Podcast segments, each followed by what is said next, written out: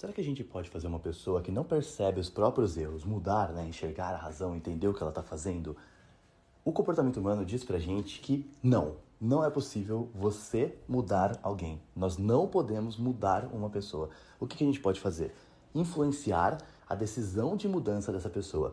Essa pessoa precisa mudar. Essa pessoa precisa querer mudar. Precisa estar aberta à mudança. E o que a gente pode fazer é tentar o diálogo, tentar mostrar situações de uma maneira gentil, porque sempre que a gente está mudando uma, uma realidade de alguém, precisa ser de forma gentil, porque é a realidade da pessoa que está sendo modificada. E esse sempre é um processo doloroso, é uma mudança dolorosa.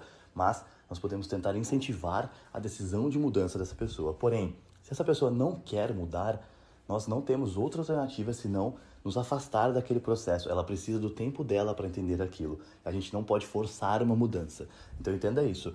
Uma pessoa não muda outra pessoa.